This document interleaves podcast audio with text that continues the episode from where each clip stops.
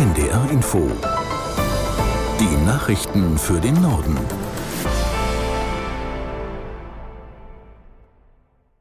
Um 18 Uhr mit Michael Hafke.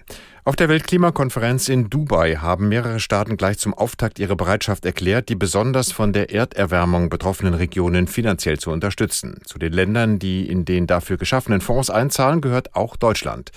Bei Klimaschutzorganisationen fand der Schritt ein durchweg positives Echo, berichtet Lisa Posorske aus Dubai. Von einem guten Signal für den weiteren Verlauf der Konferenz sprach Sabine Minninger von Brot für die Welt. Das zeige den ärmsten und verletzlichsten Staaten, dass ihre Anliegen ernst genommen werden.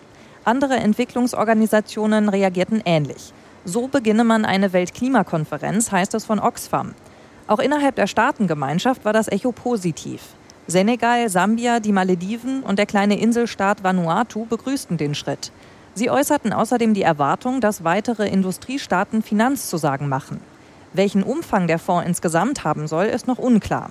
Die Vereinigten Arabischen Emirate wollen als Gastgeberland 100 Millionen Dollar einzahlen, ebenso Deutschland. Auch Großbritannien, die USA und Japan sagten Beiträge zu. Die Bundesregierung hat nach einem Urteil des Oberverwaltungsgerichts Berlin-Brandenburg gegen das Klimaschutzgesetz verstoßen. Geklagt hatten die Deutsche Umwelthilfe und der BUND. Das Gericht stellte demnach fest, dass die Bundesregierung in den Bereichen Gebäude und Verkehr die zulässigen Treibhausgasemissionen überschritten hat und ein Sofortprogramm auflegen muss. Das beschlossene Klimaschutzprogramm 2023 reiche dafür nicht aus. Im Gazastreifen sind zwei weitere israelische Geiseln freigekommen. Fernsehbilder zeigen, wie Kämpfer der islamistischen Terrorgruppe Hamas zwei Frauen an das Rote Kreuz übergeben. Aus Tel Aviv Björn Dake. Wie israelische Medien berichten, handelt es sich um eine 21-Jährige, die von einem Musikfestival entführt worden war, und eine 40-Jährige aus dem Kibbutz Kwasa. Es wird erwartet, dass die Terrororganisation in den nächsten Stunden acht weitere Geiseln freilässt. Im Gegenzug entlässt Israel 30 Palästinenser aus seinen Gefängnissen. Katar und Ägypten arbeiten daran, dass die bis morgen früh andauernde Feuerpause im Gazastreifen noch einmal verlängert wird. Und auch US-Außenminister Blinken wirbt dafür. Bei einem Treffen mit Israels Ministerpräsident Netanyahu sagte er, er hoffe, dass es weitergehen kann.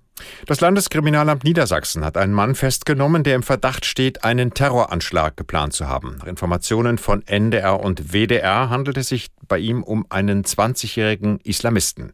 Aus Hamburg Benedikt Strunz. Der Mann soll sich offenbar in Chats dazu bereit erklärt haben, für die Terrororganisation Islamischer Staat einen Anschlag auf einen Weihnachtsmarkt zu verüben möglicherweise in Hannover. Der 20-Jährige sei in Helmstedt festgenommen worden.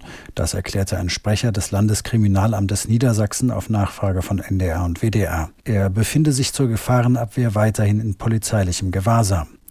Der Generalbundesanwalt ermittelt nun wegen des Verdachts der Unterstützung einer kriminellen Vereinigung. Weitere Hintergründe zu dem Fall nannte die Polizei Niedersachsen nicht und verwies auf ermittlungstaktische Gründe. Der Sportartikelhändler Sportcheck ist zahlungsunfähig. Das Unternehmen mit bundesweit 34 Filialen hat angekündigt, im Laufe des Tages Insolvenz zu beantragen. Alle Filialen und der Onlineshop sollen allerdings ganz normal weiterarbeiten, sagt die Unternehmensführung. Eine geplante Übernahme durch einen britischen Modehändler könne vorerst nicht vollzogen werden. Sportcheck gehört zur Signa Holding des österreichischen Immobilien- und Handelsunternehmers Benko. Signa hatte gestern Insolvenz angemeldet. Das Verfahren gegen den früheren Ballettdirektor der Staatsoper Hannover Göke ist gegen eine Geldauflage eingestellt worden. Der Choreograf hatte im Februar dieses Jahres eine Theaterkritikerin der Frankfurter Allgemeinen Zeitung mit Hundekot beschmiert. Eine Sprecherin der Staatsanwaltschaft sagte, dieser Vorfall sei als tätliche Beleidigung gewertet worden.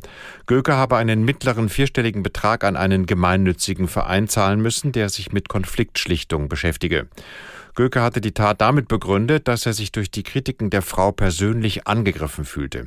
Das Staatstheater Hannover trennte sich nach der Hundekot-Attacke von ihrem Ballettdirektor. Das waren die Nachrichten.